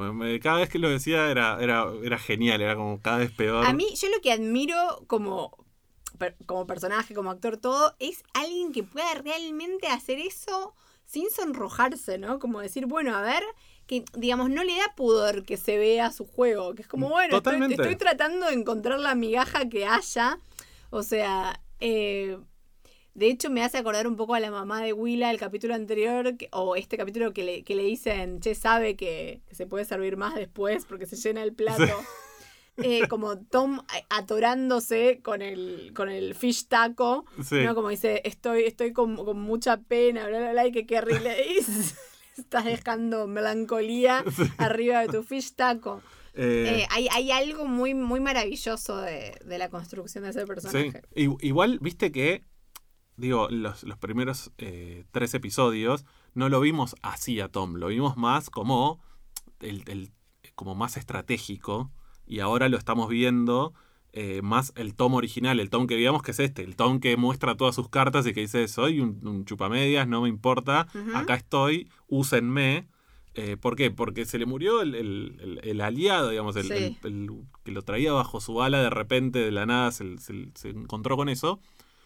Y entonces estamos viendo a un Tom básico, al, al Tom sobre- superviviente, digamos, al que tiene que sobrevivir, al, al- como a nuestro Néstor Gato. digamos, un- un- alguien que tiene que sobrevivir. Y para mí, La gente no entiende por qué Néstor Gato tiene que sobrevivir. porque Néstor Gato viene, eh, se crió en, una- en- en un ambiente muy, muy hostil. la- el- el- la expectativa de vida de los gatos es como tres meses. Y cuando adoptamos a Néstor Gato dijimos, le salvamos, Le salvamos la vida, pero él conservó el instinto de supervivencia, nada, sa- sabe sobrevivir. Y, mm, y entonces estamos viendo a un Tom que justamente está, tiene todo por perder y entonces no va a soltar y, aún, y no le importa eh, quedar completamente en ridículo. Claro, como que hay algo donde me parece que está bueno pensar como contracara Shiv cayéndose y que es el peor momento de su vida y que Tom no le pasaría nada si se cae, ¿no? Como que hay algo de, de donde viene Tom. Claro. De donde viene Shiv, donde para Shiv es terrible esta situación de humillación pública y para Tom es su estado natural, o sea, es como he thrives. él, él eh, que, ¿cómo se dice thrives? Como él eh, crece y se, Sí. se desarrolla eh, en esa humillación, o sea, no le... Es, digamos, para Shiv es algo que la va matando y para Tom es casi su alimento, es algo que lo hace resurgir. Por eso yo, mi teoría de Tom, eh, Tom candidato Tom sí- candidato, sigue siendo- Tom héroe americano, está, está más viva que nunca. Bien, vamos a Logan. ¿Qué, qué te pareció Logan eh, como ausencia? El, el- primer capítulo sin Logan, ¿sentís que, que se sostiene? ¿Que la serie, Sí. eh, o sea, extrañaste a Brian Cox? Eh, no lo extrañé, la verdad que no, y estuvo, estuvo est- muy bien todas las escenas donde él no estaba, eh, como escenas donde ellos están sentados, o cuando creo que es Kendall que entra, mira a- al living, al, al hall de entrada, y no lo ve, Eh, me parece que está, Algo está buenísimo muy bien. que no, sí. que no hablamos la vez pasada de la entrevista que le hacen a Brian Cox en, en el podcast. Sí. Es que cuando vino Jesse Armstrong y le dijo que lo iban a matar en el capítulo 3, lo primero que preguntó Brian Cox es, pero me van a pagar todos los otros capítulos. O sea, me parece muy genial. Eh, y me, con- me contabas vos o alguien me contaba que grabaron un montón de Yo escenas, ah, de, de escenas falsas con, con Brian Sí, Cox como para lo- despistar. De hecho, te lo conté acá. ¿En serio? Sí. Ya, ya no, no, no, no retengo. Sí, sí, sí. Ya no distingo Em, podcast de realidad. O sea, es como que vivimos en estado de podcast. En estado de podcast. Perdón, perdón si nos repetimos. Em, no, no, a mí me gustó mucho, me gustó mucho ver el, el- la escena del escritorio, del estudio de él, con el saquito colgado, las lapiceras, eh, todo ese... Y hay un momento muy salón oval, ¿no? Sí. Un momento cuando Roman y Kendall entran y está la silla. sí, Que aparte ahí está claro que es bueno. Hay una silla, no hay dos sillas. es buenísimo. O sea, e- es... Y también me, me pareció como muy... Que no sé si sabíamos antes del famoso papel que Kendall se llama Kendall Logan. No, yo creo que no lo sabíamos. Creo que no lo sabíamos que Kendall se llama No, no, Kendall Logan. Porque ahí hay algo también, ¿no? Donde, bueno, eh, Logan no le pone Logan a Connor, ¿no? Mm. Creo que Connor nos llama Connor Logan, o no lo sabemos. No, bueno, pero también es un, un hijo bastardo, ¿o no, Me Connor? parece que no, creo No, que era ¿no? la primera mujer y que Era la primera mujer. es medio Henry VIII, o sea, Ah, es él verdad. manda a, Sí. a decapitar, o sea, como que la declara insana y para poder remarry, me parece. Es verdad, es verdad, no, tenés Me da razón, esa sí. sensación, no, no sé si está del todo explicado, pero sí era, o sea, Connor no fue un hijo bastardo, era su primera mujer, no sé qué, se enamora de otra y se va con la otra y la hace pasar por loca, ya lo hablamos. Eh, sí, exactamente. Eh, Logan, en su ausencia, me llama la atención su falta, o sea, como su falta de estrategia, ¿no? Como para su muerte, o sea, el papel ese de mierda. ¿Qué Sí. onda? Que no haya dejado las cosas más organizadas. Para, para mí es un, un símbolo de, vamos a decirlo una palabra fea, de su decre- decrepitud, digamos, de su descenso eh, en sus capacidades. Digo, Para mí no, para mí lo opuesto. Yo creo que justamente en ese tipo de personalidades como archinarcisistas y que todo el mundo depende de ellos, no, no, no piensan en su... como en que cuando no estén, cuando no estén, en algún punto les chupa un huevo, o sea... eh, pero ese papel existía. Sí, pero no es un papel serio. It's not serious paper. o sea, no, no es algo. O sea, una persona que realmente se toma en serio esa situación, se encuentra con su abogado, arma como arrangements. Eso es verdad, eso es cierto. esté. Pero, Me parece que es como alguien que no planea morirse pronto. no, no, bueno, claramente no planeaba morirse pronto, así como se murió, y como nadie esperaba que se muriera. Como que siento que una persona que puede decir, che, me- la vida es finita, nos podemos morir en cualquier momento, es una persona que puede asumir su propia vulnerabilidad. Y es algo que Logan Roy no, No, no, podía por, hacer. por, por narcisista sobre todo. Y, pero digo, es un papel que escribe, que digo, que está impreso y al cual vuelve varias veces durante el transcurso del- del- Sí, de no- los últimos cuatro años. No lo sabemos. También hoy, hoy me mandaba eh, audios con Maca eh, sobre el tema del valor del papel, ¿no? O sea, porque es algo que es como el hilo conductor, casi el hilo dramatúrgico, para citar a Jeremy Strong, Sí. eh, del, del episodio, ¿no? Y, la, y Maca me decía, ¿por qué crees que todos le dan tanto valor? Y yo creo que le dan tanto valor por dos cosas. Por un lado, me parece que justamente Logan no dejaba demasiado por escrito, porque todo lo que vemos de que le dice a Shiv, siempre fuiste vos, que le dice a Kendall, bueno, ahora te- voy a anunciar, no sé qué, pero todo eso son cosas que él dice y después las palabras se las lleva el Sí. viento. Pero en ningún momento deja nada de esto por escrito. Las cosas que Logan quiere asentar, como por ejemplo ponerla a Marsha en el, en el board, las deja por escrito. Entonces hay algo donde como es una persona que justamente tiene tanta confianza en su palabra y en su presencia, cualquier cosa que él haya dejado por escrito tiene un valor, justamente porque él no lo hacía. Y por otro lado, me parece que tiene que ver con el contexto del papel. Es un, conte es un contexto, es un papel encontrado en la caja fuerte. Entonces hay algo que se le transmite un valor de por qué justamente un papel muy de mierda está en la caja fuerte. Bueno, porque se supone que es algo con un valor, Claro. eh, por- digamos, porque Sí. estaba puesto ahí. Si no, lo tendría, no sé, en el cajoncito de la, de la cómoda. Claro, por eso. O en un Eh. coso que diga logistics en, en- en la compu. Sí. Para Y- vos, eh, Greg se, se quedó con la copia de Logistics. Obvio, Obvio. sí. Algo Escúchame. tuvo que haber Para, aprendido. también, también hay algo de, de- de- como del papel eh, como elemento de, de- de- como en una jerarquía suprema, digamos. Como que Sí. arriba del papel no hay nada para, para un tipo como Logan Roy.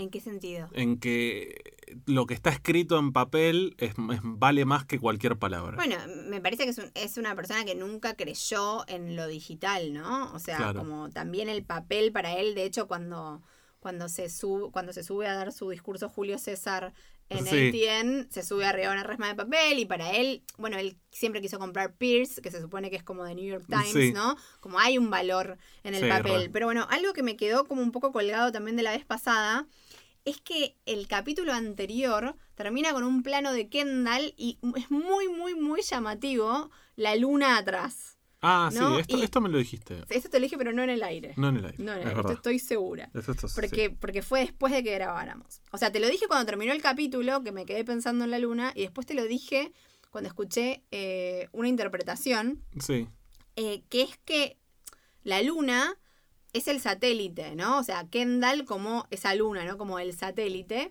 Y ese satélite no tiene luz propia. Ayer estaba en, en la clase de fotografía y también eh, eh, pensando en Succession, obviamente, en vez de prestar atención a la clase, y en un momento hablaban de fuentes primarias y fuentes secundarias de luz, ¿no? Sí. Que las fuentes primarias son las que Emiten. emiten luz, que son solo como el sol y las, luminarias, sí. las lámparas. Aprobé. Eh, y las fuentes secundarias son, lo, lo voy a leer porque Ah, me anoté la quote, muy bien. porque me pareció interesante para pensar a los A ver. kids, ¿no? Para preguntar, bueno, A ver, dale, dale. Em, la energía luminosa que emiten las fuentes secundarias depende tanto de la luz que les llega de alguna fuente primaria, del poder de absorción que tienen esa luz y del poder de reflexión que poseen, ¿no? Entonces, pensando en esto, en e- en el poder que estas fuentes secundarias van a tener de Sí. absorción y de reflexión, si existe la posibilidad, crees, que una fuente secundaria de luz se transforme en el sol, se transforme en algo que emite luz, o si, o sea, físicamente, teóricamente no es posible. ah, ok. Y también me puse a pensar en ese plano de la luna, en las fuentes primarias y Mm, secundarias, y en el tema de las estrellas, ¿no? Como algo muerto que igual sigue emitiendo luz millones de años después. Sí. Y entonces pensando en Logan, que en algún punto, aunque no esté en el episodio, como una estrella muerta que brilló mucho, mucho, mucho, millones de años después sigue brillando, como esto de que igual sigue estando ahí y sigue operando aunque ya no esté, ¿no? Como algo de esto. Sí. Em, Eso es lo que desde a partir de la escena de la luna. sí, Muy bien, me encanta, me encanta, me encanta. de un plano, ni siquiera una escena de, de- de la Sí, luna. Y también de esto, ¿no? De, de, de- de los... eh, que me pareció muy bueno, que te, te mandé la cita por WhatsApp. Estos, las, los, eh, los obituarios, ¿no? La gente que saluda, Sí. como cuando se murió Videla, cuando se murió, o sea, que, que cuando se murió el, el señor este del, del ingenio, Sí, eh, que la gente se, se va a fijar a quién, quién saluda y cómo lo saluda, ¿no?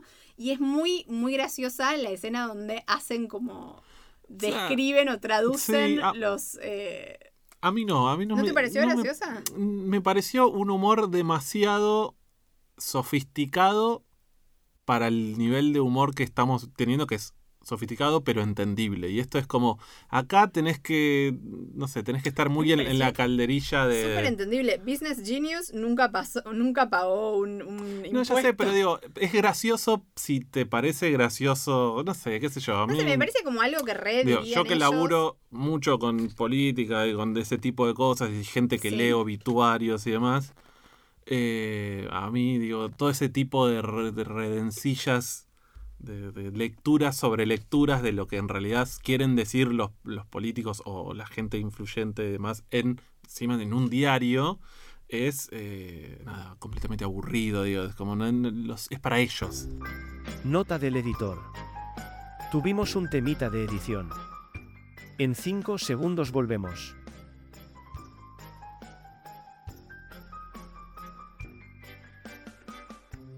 Así nos, nos abandonó Logan, digamos. Sí, nos abandonaron. Nos dejó Nos dejó una carta. una carta, exactamente, un papel. Y vamos, vamos a hablar del papel y vamos a hablar de, de Kendall y de Roman. Sí, porque para mí ese es, el, el elemento amalgamador de- de- Ujú. del episodio, digamos. Más allá de las discusiones que después generó. Es espectacular el recurso de la carta y ese, ese tachado no tachado. Eh, mm, si querés arrancamos ahora la discusión de tachado subrayado. Pero en principio, para mí está Pero- bueno cómo se introduce Claro. el elemento dramatúrgicamente. A ver, Eh, porque en principio está aludido, ¿no? Hay, Sí. hay algo, ¿no? Llama, eh, es Frank, ¿no? El primero que lo ve. Frank, es, hay algo huele podrido en Dinamarca. Sí, claro, hay algo, entonces llama a, se me fue el nombre, A Carl. a Carl. Frank llama a Carl.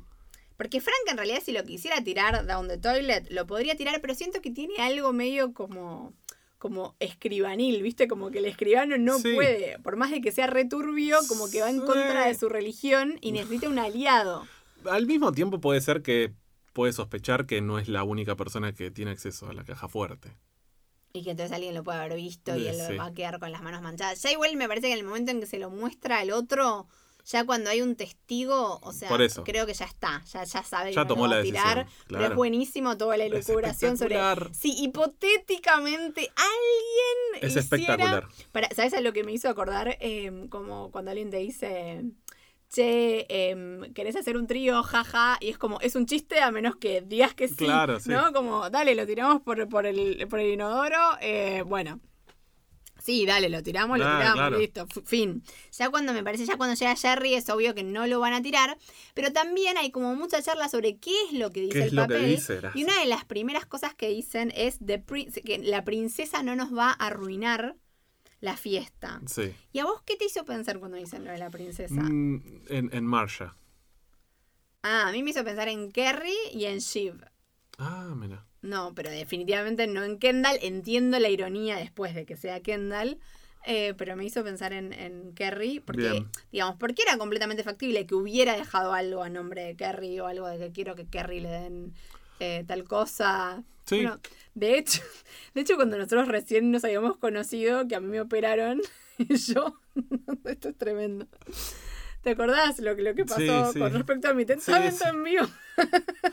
Pero no hacía ni tres meses que no. Tipo, tres meses que salíamos y yo me iban a hacer anestesia total de una operación mega boluda, pero yo que soy una drama queen, la llamé a mi mamá, está, estábamos en el cuarto, Carlos, mi mamá y mi papá que no se hablan, básicamente. Sí. Y yo que no los conocía prácticamente. Claro. Y entonces yo la llamé a mi mamá para que mi papá no escuche y le hice prometerme que aunque nadie más escuchara lo que yo estaba diciendo, ella iba a respetar mis últimas palabras. si le dije, si yo me llevo a, si yo me llevo a morir en la operación, mi departamento quiero que se lo den a Carlos. Es Tremenda. ¿Por qué además? ¿Por qué? ¿Qué había Mi hecho? mamá me miró como, ¿qué? No, debe ser la primera vez que la había la- hablándole a tu papá diciendo, pero escuché lo que dice la loca de tu hija. Le dije, "Ah, espectacular, espectacular. Bueno, pero yo te, te, dejé Me- el, el prácticamente en me vida. Fui mucho más ordenada que Logan Roy, mucho más. Tremendo. Yo te- te- entendía que iba a ser un problema para vos. ¿Qué problema? Si yo no vivía ahí. bueno, en fin. Entonces tienen este papel y se dan cuenta. Sí. Bueno, llaman a todo el mundo y dicen, bueno, ahí hay un papel, dice Kendall. Evidentemente el papel entendemos que es de hace mucho tiempo. Y está la línea que Jeep después se pone a preguntar si es subrayada o tachada. ¿Vos qué crees? ¿Que es subrayado o es tachado? Es- Es tachado, claramente es tachado. ¿Por qué claramente es tachado? Porque, primero porque nadie subraya un papel eh, para resaltar algo. Para, o sea, ¿cuál sería el sentido de subrayar algo que no vas a poder explicar, digo? Eh, un tachado tiene un, un efecto de visual inmediato que es esto no. Y un subrayado no tiene ningún efecto de esto O sea, sí. ¿y para vos era para, para los ojos de Kendall, para que Kendall viera que estaba tachado? No, simplemente es el, el- me lo imagino al chabón enojado diciendo no. Bien, no y va. por eso te voy a refutar que es tachado. eh, si alguien tacha con enojo, tacha bien. Y tacha ¿Qué? más. No tachas No, pero así. eso, es, eso sos vos tachando, es como vos te imaginás tachando. No tachas así. Y yo que pero soy de vuelta, una- ahí va. Soy una es como vos que te imaginás subraya, tachando. Subrayo completamente tachado, subrayo y. Yo y también tacho subrayo cosas. totalmente tachado, pero no es. eh, eh, o sea, la, expli- la explicación práctica es una explicación de una. eh, ¿Cómo se dice? Subjetividad que es así tacho yo, enojado. Así tacharía una persona enojada.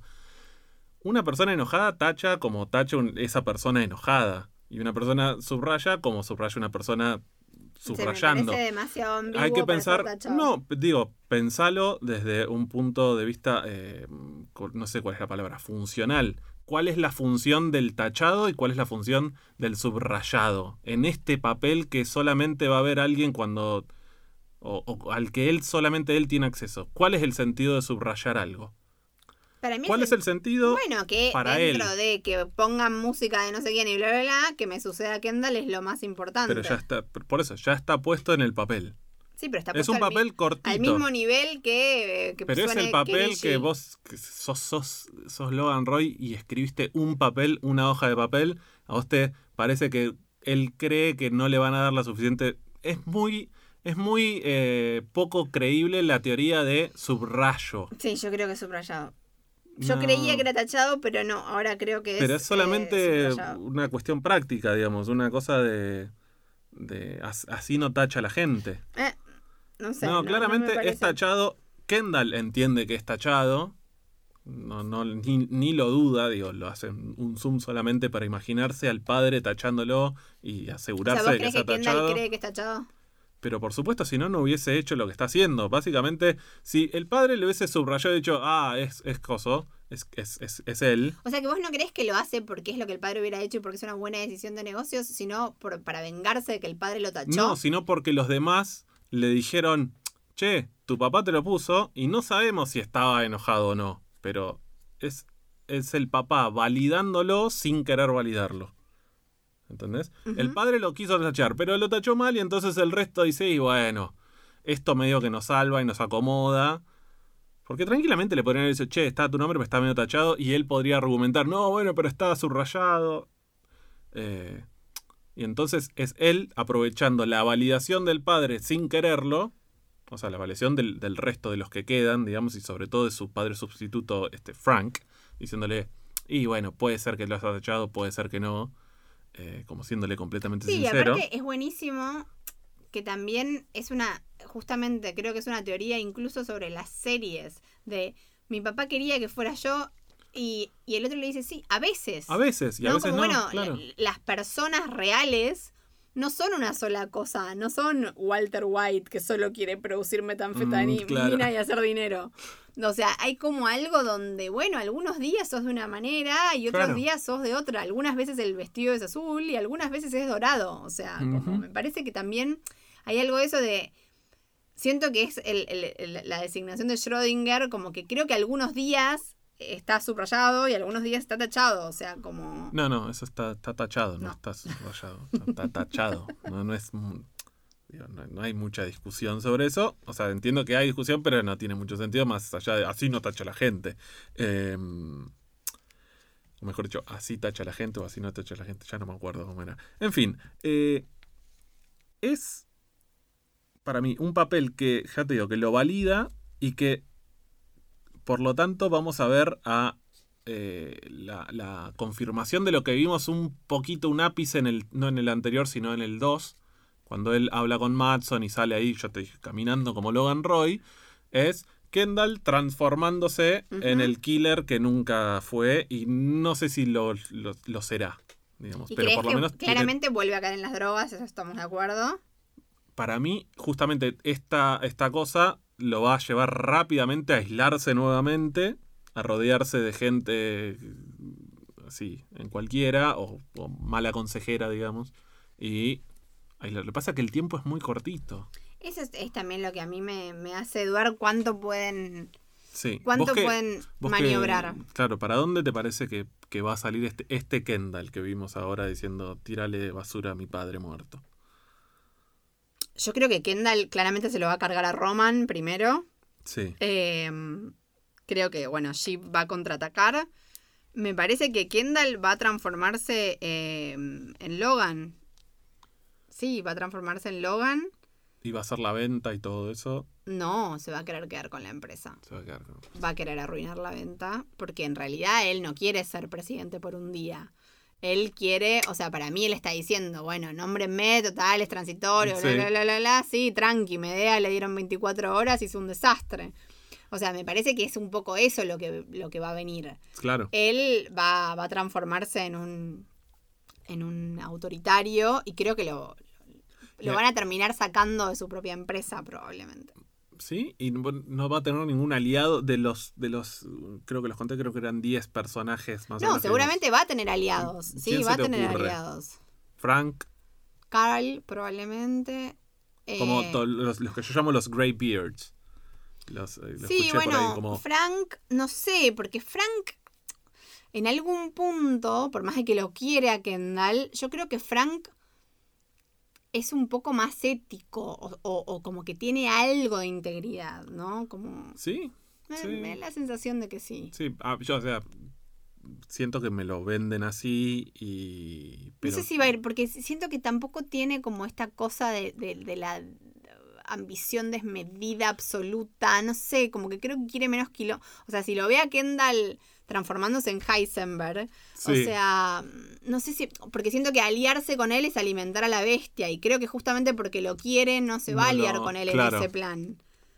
Lo que pasa Eh, es que lo puede aliarse para contenerlo. yo creo que Carolina se va a liar con él, claramente. Porque, bueno, Carolina viene como súper eh, fría, como, bueno, la operación embalsamar a Lenin, Sí. esa referencia. Eh, o la operación eh, es un monstruo. Que aparte me, me parece que, que hay algo de satisfacción de poder decir todo eso, ¿no? De poder finalmente que la gente sepa quién era Logan Roy. De hecho, hay un chiste que es un chiste, eh, te diría que es una reversión de un chiste de Friends. Al, creo que cuando empieza el segundo bloque del segundo capítulo de Friends, hay un chiste. No es que me sé de memoria todos No, de es que di clases con este capítulo porque me parece maravilloso. Eh, que yo este chiste lo uso para explicar por qué el humor es eh, una entrada al, al- es como una es, es algo que nos permite que es didáctico no como que permite entender algo que de otra manera tal vez necesitarías tomar clases de psicología para entender.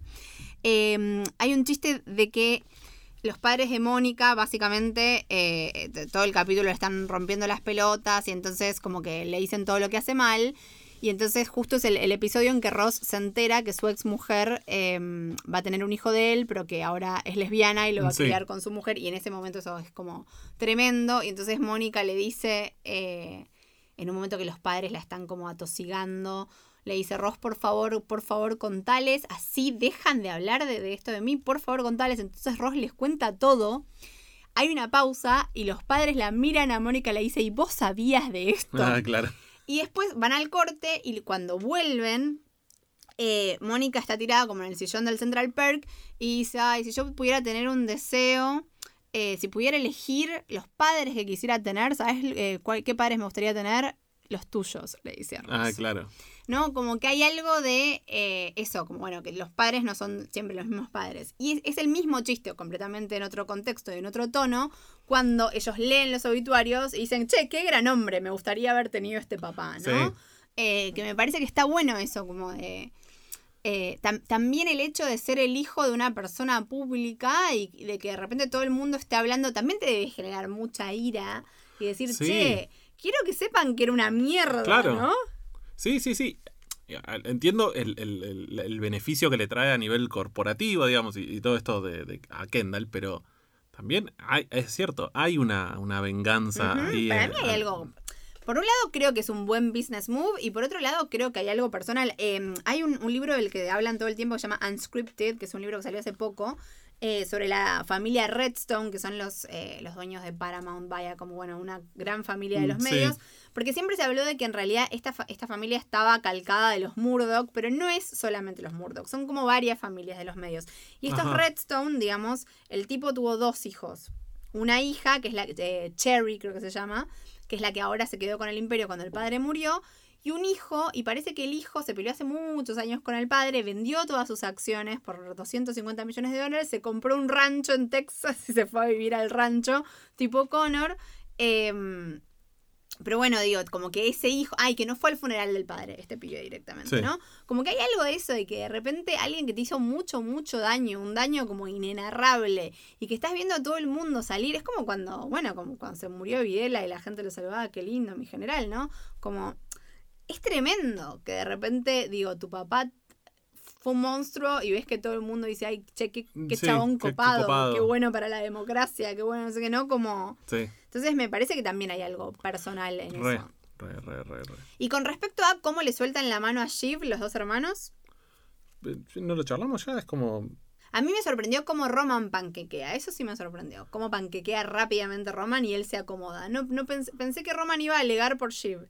¿Te parece? Sí. No, pero yo lo, lo- o sea, lo vi a, a Roman, de hecho, hablando, cuando va a hablar con el padre, en el final del episodio 2, ¿es? Sí, Eh, eso yo lo ya interpreté está- más como que quiere que el padre lo quiera, más que que él se quiera acomodar. Sí, Sí, pero al mismo tiempo es lo que hizo siempre. Digo, y ya estaba jugando para él. Pero está jugando para él en otros términos a, lo, a como venía haciéndolo, pero está jugando para él y ahora dijo, ok, llega mi momento de jugar, de jugar para mí. Lo que pasa es que no se, no se da cuenta de que el que su aliado momentáneo eh, se acaba de Es la rana y el transformar. escorpión, ¿no? O se sea, acaba, claro, se acaba de transformar en el hombre lobo y no lo vio, no la ve venir. Para mí no la ve venir. Para vos en el próximo episodio se entera que... El próximo episodio, yo no vi el, el trailer ni nada, pero se No, llama no. Kill List. Kill List Sí. Ah, espectacular. Eh, para mí sí, sí, o sea, va, va. Se enteran que fue, que fue Kendall, o sea, se enteran que Kendall traicionó. Eh, no, no sé si ya o, o rápidamente todos al mismo tiempo. Y hablando de Roman, hay, tiene al- que haber algo de hay intriga algo que ahí. no dijimos, que es que el- la, la última carta, aparte del baby, que tiene Tom, es que Tom, de los que están ahí, es el que sabe que Roman los haya traicionado a Kendall y a Shiv. Y de Eh, hecho Tom se lo va a decir a Roman, como diciendo, che, yo sé esto. Sí, eh, perdón, hay una cosa que, que Kendall, eh, que, que Roman y Chip saben de Kendall, que por ahí a vos no te parece importante, o por ahí sí. Que él mata a un pibe. Que él mató un pibe y que se los confesó y que eso no está cerrado, simplemente es un- algo que pueden con el- lo que lo pueden contraatacar y que probablemente si lo tienen que usar lo vayan a usar. No creo que se que los detenga mucho. Lo que pasa que, ya te digo, Kendall debería hacer algo lo suficientemente grave como para que lo manden al muere. Yo creo que Kendall va, va a entrar en una espiral, Espiral, espiral de para. drogas y de, de Abuso. megalomanía, todo. Va a ser, va a ser como. Aparte, pensá que ahora quedan, o sea, se murió en el capítulo 3, quedan 7 días. Es muy bíblico también. Creo Sí, que va sí, a ser sí, como la destrucción absoluta. Para mí, este es un episodio donde eh, nos plantean, ya te digo, los jugadores que nos quedan para este. eh, vamos a, a meter la temática videojuegos un, un segundo en este podcast. Eh, ya grabamos más de una hora, pero en algún momento algo tenía que aparecer. Eh, es un videojuego donde tenemos 10 personajes y es un juego de estrategia. Un juego de estrategia donde hay estrategia y táctica, digamos. ¿Qué es, qué es estrategia? ¿Qué es táctica? Eh, una decisión más estratégica es una decisión más a largo plazo. Y una decisión táctica, por ahí lo podemos ver como una decisión más a corto plazo para ganarle rap, o sea, a, un, a un oponente, algo que tengamos que ganar una batalla próxima, acá nomás. Creo que es una, un, un capítulo, un episodio donde vemos claramente cuál es el objetivo de Kendall, digamos. Vemos claramente cuál es la condición de victoria de Kendall, que es me quiero quedar con la compañía. Quiero ser el fucking successor. Sí. Eh, y de los otros personajes todavía no estamos tan seguros. De cuál es su endgame, digamos. Claro, ¿cuál, ¿qué es lo que quieren obtener? ¿Cuál, ¿Qué los haría feliz? ¿Qué, qué, qué es lo que quieren sacar de todo esto? Eh, y entonces, vamos a ver que, digo, si lo relacionamos con los videojuegos, de- sobre todo los ju- vi- videojuegos de estrategia, en, en tiempo real o por turnos, creo que ya lo hablamos en- cuando hablamos del juego capitalismo, Sí. eh, que un jugador, eh, generalmente los más principiantes toman decisiones más tácticas, digamos, un, un Greg digamos, ¿entendés? Como a corto plazo, a ver qué, dónde me acomodo, dónde puedo, qué, qué le puedo sacar para ganarle esta vez. Y un jugador con más experiencia toma decisiones más estratégicas. Y que todo lo que vimos hasta ahora, estas tres temporadas que tuvimos y lo, que, lo, poquito que vimos hasta ahora, vimos a un Kendall tomando a veces decisiones muy tácticas de esto de, bueno, a corto necesito hacer esto y, y muy poco inteligentes, pero que siempre hubo en él algo de yo me quiero quedar con la empresa, quiero hacer todo lo posible para quedarme con la empresa y que ahora lo estamos viendo, o por lo menos vimos en un episodio donde él dice, ah, ok, ya tengo, ya se murió el rey, viva el rey, ahora tengo la validación de y la posibilidad de justamente de quedarme con pero mi Kendall aparte tiene una fijación, porque es o me quedo yo con la empresa o la destruyo. O la destruyo O sea, completamente. tiene una energía completamente eh, eros y. O sea, De- es o mía sí. o de nadie. Totalmente. Es un femicida, Kendall. Y, y digo, hay, hay, me parece que otra cosa que vimos acá en el episodio es como las divisiones de equipos rápidamente, que eran un poco las que vimos en, en el episodio anterior de los hermanos, los que yo llamo los Greybeards por homenaje a, a Skyrim, que es un juego donde estaban los, los barbas grises, que eran los que estaban arriba de todos, en un- arriba de la montaña, que son Frank, El consejo de ancianos. Claro, el Consejo de Ancianos.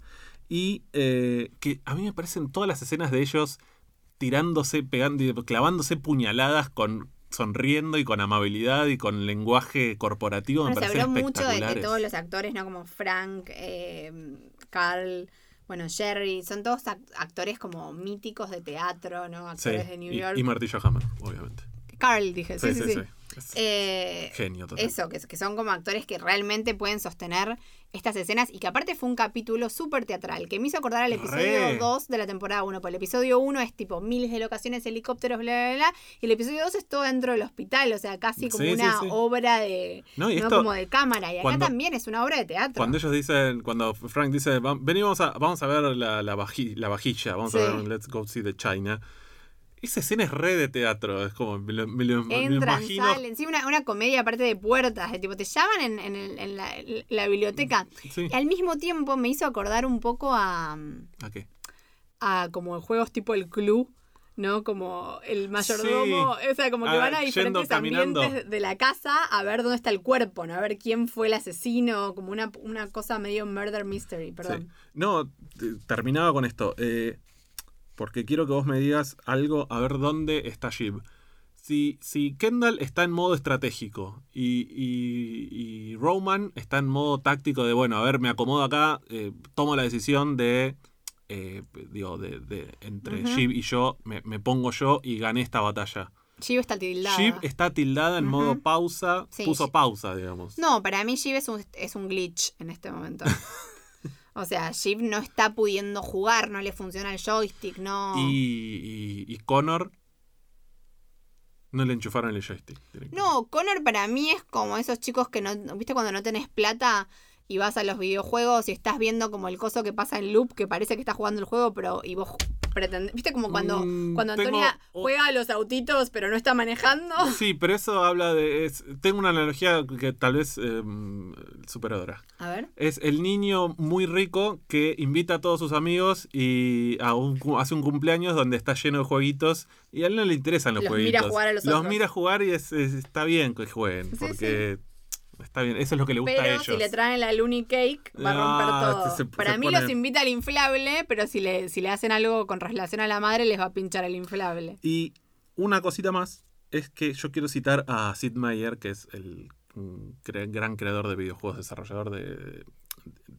diseñador de videojuegos, entre ellos el Civilizations y el, el Pirates, que son todos juegos de estrategia, que son- están, están buenísimos, y de hecho, él es el creador de la marca Sid Meier's, o sea, él le pone a sus nombres, o sea, a sus juegos le pone Sid Meier's y el nombre del juego, como para diciendo, este juego lo hice yo.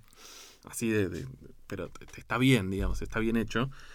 Y él habla de que un videojuego es una serie, o un juego es una serie de opciones o de decisiones interesantes. Eh, como que un buen juego tiene que tener decisiones interesantes para el jugador. Ok. Y habla de un par de. da, da como un par de máximas que para mí yo las puedo relacionar un poco como entre un, por un lado como si los jugadores fueran el- los, los actores, digamos, los personajes, y un poco como si los jugadores fuéramos nosotros mirando la serie. Entonces él dice, la mejor elección no debe hacerse entre solo dos alternativas. Entonces, para lo que tenemos acá es, todavía no sabemos quién se va a quedar con la cosa, y tenemos, si querés lo podemos armar en grupos, como están los hermanitos, los... Pero los hermanitos no son un bloque. Que no son- ya no son un bloque, pero hasta el episodio anterior eran un bloque. Los, estos, los, los, los ancianos, el grupo de. Sí, el Consejo de el Ancianos. Consejo de Ancianos. Y los Tom, los Marsha, los Kerry, que ya no está más, los Greg, ponele, no sé. Bueno, Matson. Ma- claro, como. Bueno, todavía no sabemos. digo, para mí, en el momento en que se reduzca a. Hay dos equipos, son dos opciones. Ya se puede volver. Menos interesante. men- menos interesante. Pero bueno, también probablemente eso ya se avance la serie y ya esté por terminar. Pero digo, si ahora, hoy, en- en este momento hubiera ya dos equipos, sería menos interesante.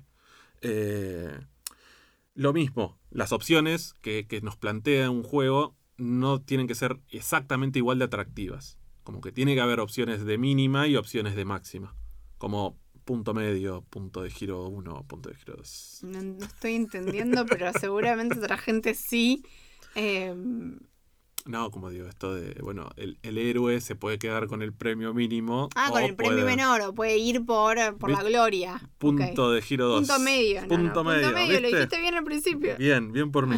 Y que esto, que las decisiones que son demasiado simples, esto, digamos, eh, o, o basadas en la suerte o en, o en información que no tenemos, son justamente aburridas. Y yo creo que por eso, por ejemplo, una Kerry sale de la escena o de la serie, o debería salir de la serie Porque por si ser... no tiene nada que ver. Sí, porque sería una esto de, bueno, Kerry está embarazada o Kerry tiene un papel que dice, eh, sería una, una solución muy simple a un, a un dilema o a una trama que se podría hacer mm, mucho más larga. digamos. Que se tiene que resolver más por los vínculos y no justamente porque aparezca un papel. Exactamente. Eh, nada, me parece que hay algo y si quieren probar algún videojuego de estos donde, digamos, están todos los Sid Meier's, pero si quieren probar algo que sea más de, de manejo de recursos, pero no tanto de lucha y batalla y mover soldaditos y qué sé yo, hay un gran juego que se llama el Mountain Blade, que básicamente puedes andar a caballo por la campiña y asesinar soldados y sé yo, pero también puedes decir, no, soy un, un Logan Roy pero del- de la época feudal y tengo mi castillo y a- a- tramo estrategias con, con otros eh, reyes y caballeros y demás. Y muevo influencias y manejo pueblos y nada, es, es re lindo. Se llama Mountain Blade, es del 2009, 2008. Anda en cualquier compu, de estar ahí pirateado fácil. Yo eh, quería recomendar, porque la verdad que me hizo pensar en eh, dramas políticos, ¿no? Eh, Sí. Por un lado quiero recomendar una serie que creo que nadie vio y que creo que está en ¿Cuál? Star Plus, que se llama Trust, que es una serie Sí. dirigida por Danny Boyle, que es sobre el, el caso de Jean Paul Getty y el secuestro de su nieto, qué sé yo. ¿Es serie o miniserie? Serie. Es ¿no? una miniserie. Ah, es sí, una sí, es solo una temporada. Y el personaje de Jean Paul Getty, que está eh, interpretado por Donald Sutherland, es increíble. Es Y espectacular. es como un primo lejano de Logan Es Roy, malo. pero mucho más evolucionado, muchísimo más.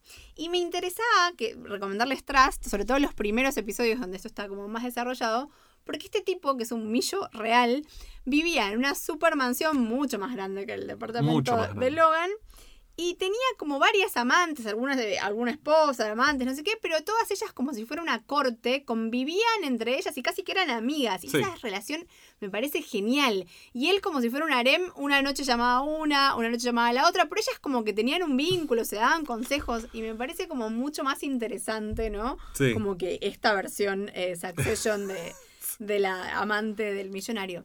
Y por otro lado pensaba, porque siento que es una serie que después tuvo, tuvo una suerte tan, tan triste, ¿no? Pero que las primeras temporadas de House of Cards realmente son como Sí. una clase de cómo hacer este tipo de escenas, ¿no? Este tipo de tramas, que es lo que a mí más me gusta, como ver la, rosca, Sí. la, el- la alianza de uno con el otro, ¿no? Eh, sí, o- otra serie que cuenta muy bien, pero muy bien toda la, la trama política y las intrigas políticas, creo que es la tercera de, The Wire, Wire. sí, The con, Wire. con Tommy Carcetti.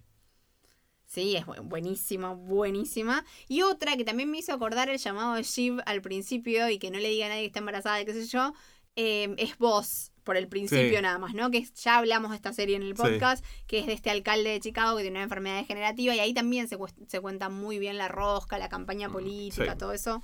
Me parece que está, está muy bueno.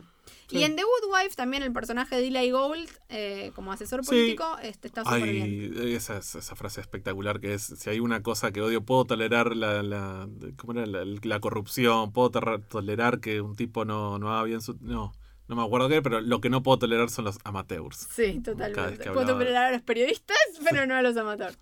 Eh, bueno, y hasta aquí llegamos. Si em, recién nos están escuchando, Carlos el Malaguero tiene un podcast que se llama Continue, Continue eh, que juegan videojuegos vintage, así que si les interesa más por, por ese lado, pueden ir a chusmearlos. Em, yo tengo barra, tuve un podcast con Gus Casals eh, que se llama La Podcast, así Sí. que si se quedan con ganas de escuchar sobre otras series también más vintage, Está el feed ahí. eh, hay 120 episodios de la podcast, literalmente, que pueden ir a escuchar. Y como siempre, les decimos, bueno, arranquennos en Spotify. Sí. Coméntenos si escuchan el episodio. Sí, sí, sí. Recibimos un montón, un montón, un montón de mensajes del, del episodio anterior. Muchas gracias. Nos encanta seguir la conversación. ¿Cómo nos comentan? Nos comentan en Twitter con el hashtag lo que mata podcast Sí, o nos arroban sí. El malaguero o arroba el. Marianevi con B corta Y. Y si no, también nos pueden escribir por Instagram, Sí. pero ahí ya es mensaje privado Eh, o a Carlos sí. o a mí. Eh, también vamos a, probablemente vamos a subir una encuesta. La encuesta del, del, del episodio pasado en Spotify es eh, Team, Team Tom, las campanadas Pero- del éxito, muy a favor. Para mí vos estuviste guiando ese, Para ese nada. voto, sí. Para nada, encima lo puse, lo puse último, como para no, que pero lo guiaste en el podcast, en el contenido. vos querías yo- que votaran Tim Tom. la gente votó. La gente está muy a favor del héroe americano. Y en este episodio probablemente también hagamos alguna, alguna encuestita. Algo vamos a, vamos a meter. Si lo escuchan por Spotify, pueden ir a votar. Y también, a, ya, les, ya les dijo Mariana, ranquennos si, si no lo hicieron o si pueden. Y nada, eh, ah, eh, digo, Spotify, no sé por qué, pero nos estuvo recomendando, se notó en las estadísticas. Eh, o el boca en boca de repente anduvo muy bien, Explotó, explotó, tuvieron mucha gente, se reunió a charlar de Bueno, Succession. y también del fue un podcast. episodio como muy. eh, nada, que la gente necesitó escuchar un podcast después. No, no, pero sí, claro, y- y- pero ya del anterior, como de repente eh, explotó.